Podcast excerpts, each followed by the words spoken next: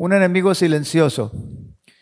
Voy a leerles el Proverbio 22 que dice, riquezas, honra y vida son la remuneración de la humildad y el temor de Jehová. ¿Cuántos quieren riquezas, honra y vida? Las riquezas que se mencionan aquí no son las, las riquezas mundanas, sino todas aquellas cosas que necesitamos para vivir. Rico es aquel que no le falta nada. ¿sí? Honra habla del buen nombre. Dice la Biblia, de más estima es el buen nombre. Dice que las muchas riquezas y la buena fama más que la plata y el oro. Y sobre todo, hermanos, vida. ¿Sí? ¿Cuánto nos aferramos a la vida? Aunque dice Pablo, es mejor estar con Cristo. Pero bueno, mientras estemos aquí, nos aferramos a la vida. Y todo esto, amados hermanos, es lo que Dios quiere darnos. Pero hay cosas que estorban. Hay cosas que impiden que fluya la bendición. Y eso es lo que vamos a hablar en esta mañana. Ese enemigo silencioso que impide que la bendición de Dios fluya en su totalidad. Todo esto, dice, es la remuneración de la humildad y del temor de Jehová. Humildad, hermanos, es la gran virtud, la virtud por excelencia, la virtud que nos conecta con Dios, la virtud que agrada a Dios. Es más, la virtud que pide Dios. ¿Qué pide Jehová de ti? Hacer justicia, amar misericordia y ser humilde delante de tu Dios. Miqueas 6:8. Pero hay un enemigo silencioso, hermanos, que trata de robarnos este precioso tesoro y este enemigo se llama orgullo. Hay una clase de orgullo que no es malo, digamos, por ejemplo, sentirse orgulloso de tus hijos, sentirse orgulloso de tu esposa, de tu esposo, etc. Eh, también hay orgullo, eh, eh, el orgullo es bueno cuando nos ayuda a superarnos, y a vencer nuestros miedos, nuestros temores, nuestros complejos. Pero hay un orgullo malo que es sumamente peligroso y es al que yo quiero referirme en esta mañana, que causa ruina, causa vergüenza, causa caída. les invito a revisar un par de ejemplos en la Biblia, comenzando con el rey Nabucodonosor. Y allá en el libro de Daniel, en el capítulo 5, verso 20 dice así, hablando de precisamente de este rey, dice, mas cuando su corazón se ensoberbeció y su espíritu se endureció en su orgullo, dice, fue depuesto del trono de, su reino. Voy a leerles eh, textualmente lo que dijo en sus palabras este rey lleno de orgullo. Dice, está ya en el capítulo 4, habló el rey y dijo, ¿no es esta la gran Babilonia que yo edifiqué? ¿Sí? Para casa del reino, con la fuerza de mi poder y para gloria de mi grandeza. ¿Cuánto ego, cuánto orgullo. Hermanos, eh, dice, así a ti te dice, oh rey Nabucodonosor, el reino será traspasado y de entre los hombres te, te echan con las bestias del campo será tu morada y con los como bueyes apacentarán y siete tiempos pasarán sobre ti hasta que reconozcas que el Altísimo señorea en el reino de los hombres y a quien él quiere lo da. En la misma hora se cumplió la palabra sobre Nabucodonosor y fue echado de entre los hombres y comía hierba con los bueyes y su cuerpo se bañaba con el rocío del cielo hasta que su pelo creció como las plumas de águila y sus uñas como de aves. Hay una enfermedad, doctor, no sé si, si sepan, yo creo que he escuchado, cuando las personas se hacen como animales, les crecen los, los, vellos y las uñas, no sé si, si fue algo que escuché o, será, pero no se sabe de una enfermedad así.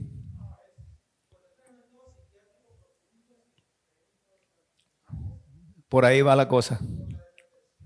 Así es. Entonces, este hombre eh, se, se ensoberbeció, ¿verdad? De la grandeza de la, del reino de Babilonia, que en aquel tiempo era el más grande, el más poderoso de la tierra. Ustedes han de acordarse de los famosos jardines colgantes de Babilonia, la octava maravilla del mundo antiguo. Sí, entonces el rey paseando por sus, por sus eh, palacios contemplaba esa grandeza ¿verdad? Y decía, esto es lo que yo he creado, edificado con mi fuerza para la gloria de mi grandeza. Entonces, amados hermanos, qué cosa tan, tan tremenda. El Señor podía haber oído a este amigo y dejado y pues déjalo que esté hablando y que esté diciendo y que pues ahí diga lo que diga, lo que quiera. Pero no. ¿Qué sucedió? Vino un castigo, vino una reacción del cielo. ¿Por qué? Porque dice la palabra de Dios que el que se ensalza será humillado. Y esto viene siendo un principio bíblico. Viene siendo una ley espiritual, ¿sí? como la siembra y la cosecha. Entonces aquí el Señor no podía pasar por alto el orgullo de este hombre se tenía que cumplir la ley espiritual. El que se ensalza será humillado. Y eso fue lo que le pasó al rey Nabucodonosor. Otro ejemplo lo tenemos en Sodoma y Gomorra. Generalmente pensamos que el pecado de Sodoma fue la homosexualidad, pero el profeta Ezequiel nos dice que entre otras cosas su pecado fue el orgullo. Ezequiel 16, versículo 49 dice, he aquí que esta fue tu maldad. Orgullo, hartura de pan y abundancia de ociosidad tuvo ella y sus hijas, y no dio la mano al afligido y al menesteroso. ¿Sí? Tres cosas, hartura de pan, ociosidad, falto de buenas obras y una cuarta que es el orgullo. Ahora, ¿por qué es importante hablar del orgullo? ¿Es acaso así tan importante que me pueda llevar al infierno? ¿Cuántos dicen amén? ¿Será un pecado? La Biblia dice que si yo no perdono, no seré perdonado. Así que, ¿qué creen ustedes? ¿Será importante? El orgullo fue el causante de la caída de la gran Babilonia. Fíjense, y fue la causa por la cual destruyó, o una de las causas por la cual el Señor destruyó las ciudades de Sodoma y Gomorra. Y el orgullo en los últimos días, en los últimos tiempos, va a traer el juicio, el castigo de Dios sobre la humanidad. Dice Isaías capítulo 2, versículo 11, en aquel día dice, la altivez de los ojos de los hombres será abatida y la soberbia de los hombres será humillada. Sócrates, el gran filósofo griego, dice, el orgullo cuando ha subido al más alto pináculo, luego se precipita hacia un abismo de males del que no hay posibilidad de salir. El Proverbio 16 dice, después del orgullo es la caída, la vergüenza, la decepción, la tristeza, la humillación. Los sodomitas eran altivos, estaban orgullosos de ser la civilización más avanzada de su tiempo. Si ustedes se acuerdan, Lot se arrimó porque era la ciudad, era la civilización, era la metrópoli en aquellos tiempos. Ellos se creían tanto, hermanos, que se alejaron de Dios. El orgullo nos aleja de Dios. Lo contrario nos acerca. El orgullo nos dice, no necesitas a Dios. La necesidad nos humilla y nos acerca. Hermanos amados, el orgullo es tan sutil que difícilmente es detectado. Todos tenemos orgullo. En menor o en mayor medida, pero todos lo tenemos. ¿Sabía usted eso?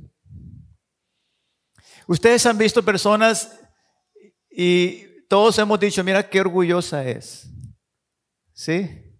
Mira qué orgulloso es. ¿Cuántos han dicho esa frase alguna vez en su vida? ¿Sí? O a su esposo, o a su hijo, o algo amigo. Todos lo hemos dicho, todos. Pero, pero, pero ¿cuántas veces hemos mirado hacia acá y hemos dicho, qué orgulloso soy? Paz de Cristo, hermanos.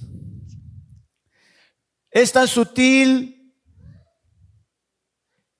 que no nos damos cuenta, por eso hablamos de un enemigo silencioso, ¿sí? Por ejemplo, el orgullo nos hace que respondamos ante la ofensa. ¿Cuántos de ustedes se pueden quedar callados ante una ofensa? ¿Cuántos de nosotros podemos quedarnos callados cuando nos ofenden? Todos queremos defendernos. Yo no conozco un culiacanense que se quede quieto, que se quede callado ante una ofensa. Joven fui envejecido y nunca en mi vida he visto una persona de aquí, de mi ciudad, que se quede calladita. ¿Sí? Cuando es, cuando es ofendida. Cuando alguien la ofende. Siempre estamos prestos para pelear. Siempre estamos prestos para defendernos. Siempre estamos prestos para, ¿verdad? Entonces, eh, eh, es tan sutil, amados hermanos, que a veces pensamos que es normal. Cuando menos pensamos, todos nos llenamos de orgullo. Nos sentimos orgullosos de lo que hemos logrado, ¿sí? De lo que sabemos. Hermano Richard se siente orgulloso de que es, es un tremendo poeta y escritor. Nos sentimos orgullosos de lo que sabemos o creemos saber. Sentimos orgullosos de lo que tenemos, de lo que somos, etcétera. Casi nadie pensamos, hermanos amados, que el orgullo sea pecado.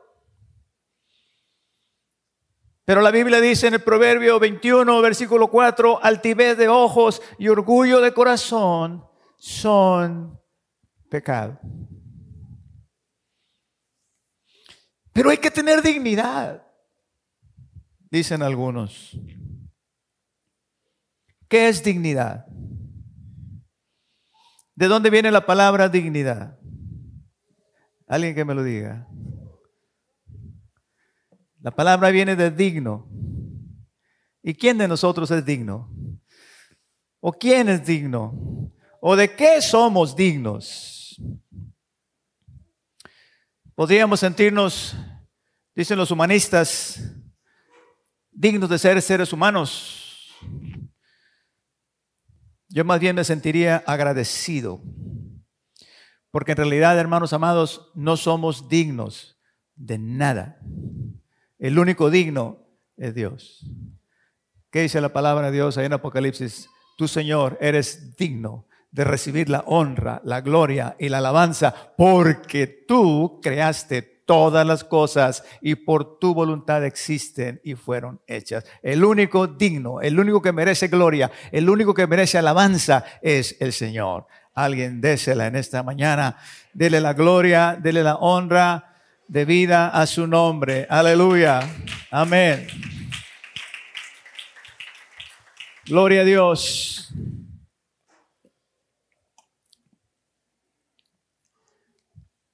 El humanismo rechina los dientes cuando hablamos de este tema. Y nos dice, pues, que no tienen dignidad? ¿Que no se sienten orgullosos de ser seres humanos? Sí, pero somos seres humanos no porque hayamos querido, sino porque así nos hicieron. ¿O tú te hiciste ser humano porque quisiste ser ser humano. Dice, yo no voy a ser una lombriz, voy a ser un ser humano. ¿Cuántos dijeron eso?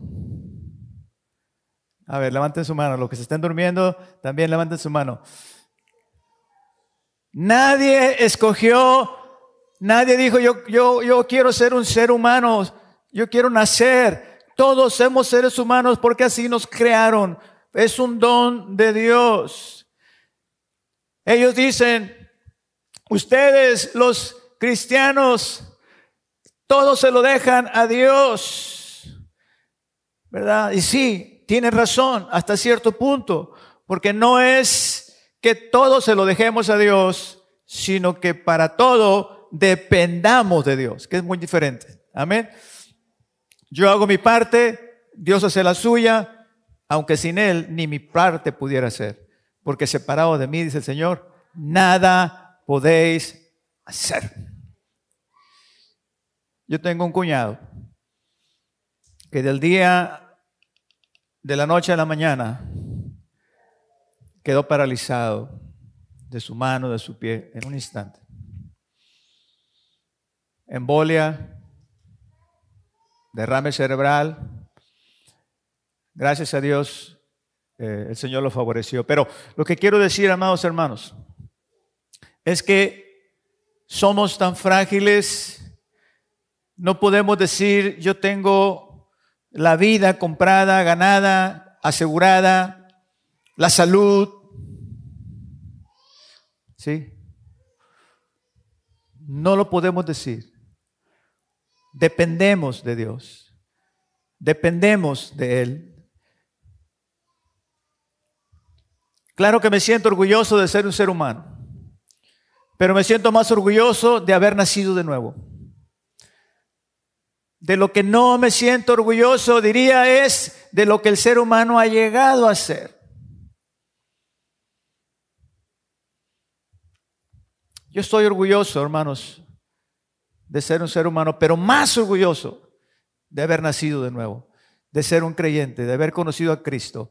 Y, no me siento orgulloso de lo que la raza humana ha llegado a ser. Esto es la respuesta que yo le daría a los humanistas, a ellos que se sienten dioses, a ellos que se sienten los, los, eh, los eh, el último en, en, el universo. O sea, eh, hermanos amados, los lirios del campo, la gacela, ¿han, han oído ustedes que alguna vez la, el colibrí, la mariposa. ¿Han oído ustedes que alguna vez hayan dicho, mira qué hermosa soy? La gacela, mira, ¿has visto mi figura tan hermosa? ¿Han escuchado alguna vez que los lirios del campo le digan, mira qué hermoso soy, que ni un Salomón se vistió como yo? ¿Han escuchado ustedes que alguna vez un animalito una cosa eh, hermosa de la creación les haya dicho, mira qué hermoso soy. ¿Verdad que no? ¿Por qué los seres humanos lo hacemos? ¿Por qué los seres humanos decimos, mira qué hermoso soy? O mira, mírame cómo, cómo, o sea, hermanos amados, el orgullo, ¿de dónde viene? ¿De dónde o cuál es el origen? ¿O por qué existe en el hombre,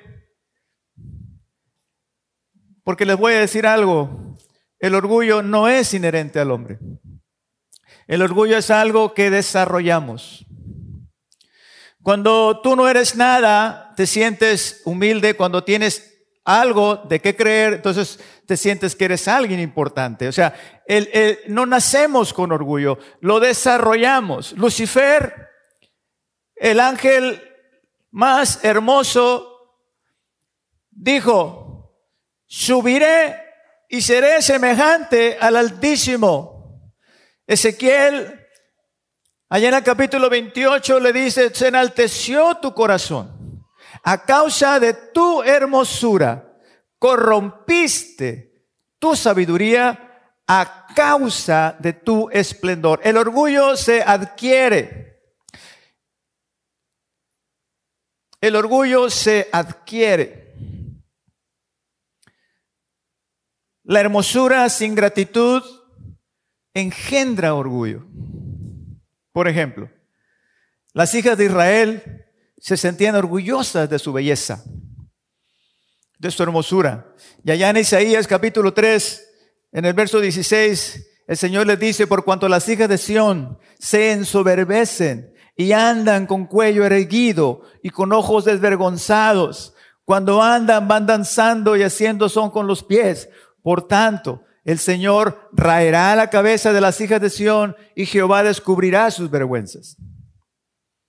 Hermanos amados, ¿qué tenemos que no hayamos recibido? El mismo Lucifer. Ezequiel le dice, salió tu fama entre las gentes a causa de tu hermosura porque era perfecta, pero yo, dice, la puse sobre ti. Ezequiel 16, 14. ¿Sí? que tenemos que no hayamos recibido. Primera de Corintios 4, 7. ¿Qué te distingue? Dice. ¿Qué tienes que no hayas recibido? Y si lo recibiste, ¿por qué te jactas como si no lo hubieras recibido? Hermanos, el mayor ejemplo que tenemos de humildad nos dice, venid a mí todos los que estén trabajados y cargados, que yo los haré descansar. Lleven mi yugo sobre vosotros y aprended de mí que soy manso y humilde de corazón y hallaréis qué? Descanso para vuestras almas. Donde hay orgullo no hay descanso. No hay paz. Siempre está pensando, ¿cómo me voy a ver? ¿Cómo me van a ver? No se pide ni se da perdón. Siempre hay inconformidad siempre hay competencia, aflicción de espíritu, preocupación, envidia, tristeza por no tener, frustración, coraje y toda clase de sentimientos mundanos. El orgullo siempre anda pensando y viendo en función, viviendo en función de los demás. ¿Sí? No hay paz, no hay descanso. El Señor dice, vengan a mí y hallaréis descanso. Aprendan que soy humilde y manso de corazón y hallaréis descanso para vuestras almas. Dejen de correr, dejen de perseguir aquello. Sí, descansen. Sí. ¿Por qué? Porque el orgullo siempre vive en función de los demás. ¿Cómo me voy? ¿Cómo me veo? ¿Cómo me ven los demás? ¿Sí? ¿Cómo me veré a los ojos de los demás? Y, y no hay paz en el corazón. No hay paz en el corazón. ¿Y qué con el ego? El ego y el orgullo son parientes.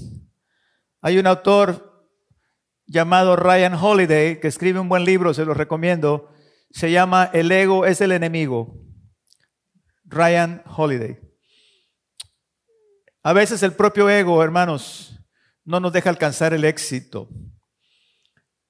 Sandra Crawford es medalla de oro en los Juegos Olímpicos de invierno. Comenta aquí en el libro y dice lo siguiente, dice, me gustaría arrancar todas las páginas y colgarlas para poder recordar constantemente la humildad y el trabajo que se necesita para tener éxito. Leer este libro me devolvió la humildad y la ética de trabajo que toma ganar los olímpicos. ¿Por qué? Porque cuando el ego es muy grande nos estorba para crecer y superarnos. Oh, es que soy tan buen músico. Oh, es que tengo tanto talento. Yo no necesito estudiar. Yo no necesito levantarme temprano y acostarme tarde. Yo no necesito practicar. Tengo, tengo dotes naturales para jugar, para, para tocar, etc. Tengo ese ego tan grande, hermanos, que no me deja superarme. Y jamás llegaré a la excelencia pensando de esa manera. Amén, hermanos. ¿Están de acuerdo conmigo? Tienes tanto potencial, pero tu ego no te permitió alcanzar, ¿sí? Eh, el éxito, ¿sí? O, llegar a alturas mucho más altas. Te conformaste, ¿verdad? Te conformaste con poquito. Hay, hay peligro. Cuando el ego es muy grande, nos estorba para crecer. Eh, hay, hay, un peligro en tener un concepto más alto que el que debemos tener. Dice, nadie tenga un concepto más alto de sí mismo que el que debe de tener, sino que piense de sí con cordura. Un gran pensador escribe lo siguiente y dice, el que sabe, sabe que no sabe, pero el que cree que sabe, es ignorante. No tengo el nombre de este pensador, pero yo lo tengo en mis archivos ahí. El que sabe, sabe que no sabe, pero el que cree que sabe, es ignorante. Se cuenta que en el África estaba un misionero. El hermano era políglota, sabía varios idiomas, no sé si era médico, eh, era un intelectual y era un misionero. Estaba ahí construyendo un hospital y estaban arrancando unos árboles, unos troncos, y andaba solo el hermano trabajando. Este, para que no te sientas mal, Keila, porque así es la vida en, el reino de Dios. Unos son los que hacen el trabajo duro. Hermanos, ahí estaba el hermano. Y, pues no podía cargar el tronco porque no había quien le ayudara y empezó a arrastrarlo. Y iba arrastrándolo y, en eso se encuentra uno, uno, de los nativos de los cuales habían enseñado a leer y a escribir.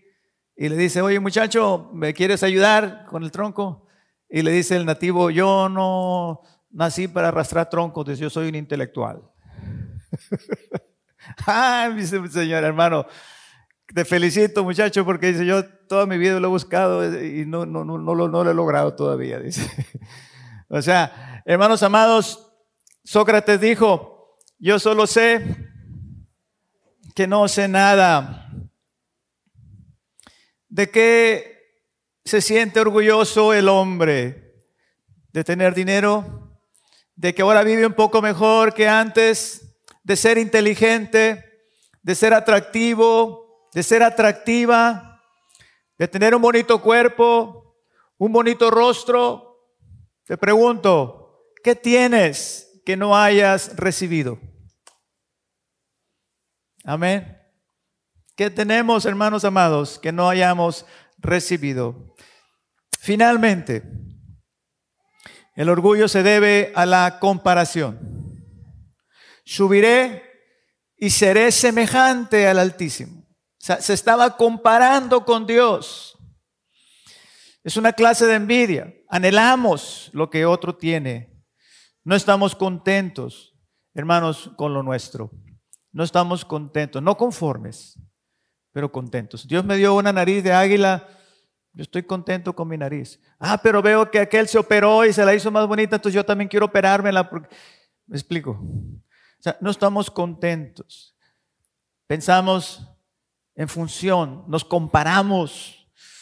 C.S. Lewis dice lo siguiente. Decimos que la gente está orgullosa de ser rica, inteligente o atractiva, pero en realidad dice de lo que están orgullosos es de ser más ricos o más inteligentes o más atractivos que los demás. Y sigue diciendo, el orgullo nos afecta a todos, no solo a los ricos y famosos. Sigue diciendo, es nuestro orgullo el que nos hace sentirnos cuando nos han ofendido, cuando nos han ignorado o cuando nos han quitado el crédito y nos aconseja, sigamos el ejemplo de Cristo. Este es el mejor remedio para la soberbia y el orgullo. Sí es Luis. ¿Cuál es el ejemplo del Señor, hermanos? ¿Qué hizo Cristo? El Señor hizo tres cosas. se despojó, obedeció y bajó. ¿Qué hace el hombre? ¿O qué busca el hombre? El hombre busca tener más, mandar y subir. Todo lo contrario a lo que Cristo hizo. El Señor se despojó, obedeció y bajó. El hombre busca tener más, mandar y subir. ¿Si se dan cuenta? ¿Qué diferencia? Exactamente lo contrario por eso la Biblia nos aconseja, haya pues en vosotros el mismo sentir que hubo también en Cristo Jesús, el cual siendo en forma de Dios, no estimó el ser igual a Dios como cosa a que aferrarse. En otras palabras, hermanos, dense cuenta el ejemplo que nos está poniendo nuestro Señor, que siendo Dios, no se glorió de lo que era, sino que se despojó a sí mismo, tomando forma de siervo, de esclavo, hecho semejante a los hombres y estando en la condición de hombre, se humilló a sí mismo, haciéndose obediente hasta la muerte y muerte de cruz.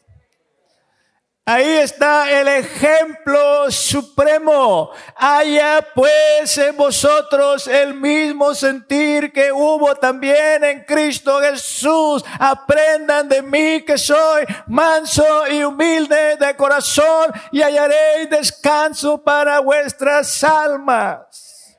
Aleluya. Hermanos amados, el rey del universo se humilló porque la criatura quiere ser, exaltarse. Ese es un principio satánico. Totalmente.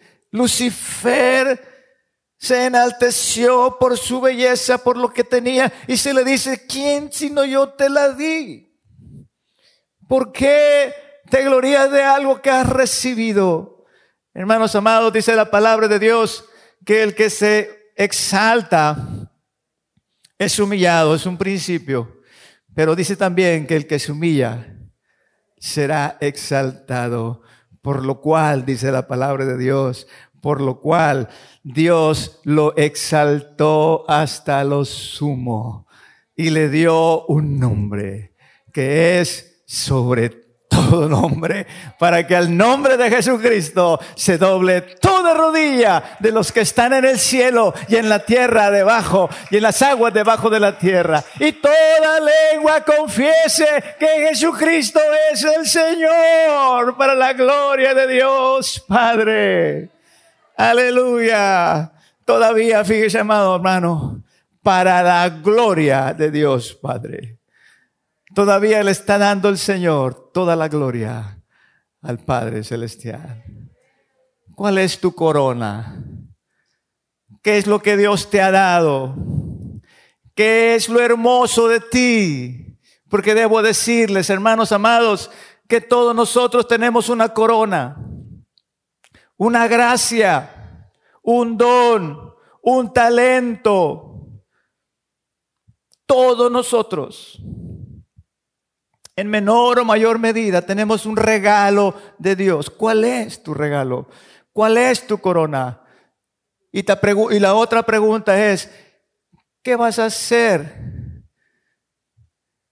¿Qué vas a hacer?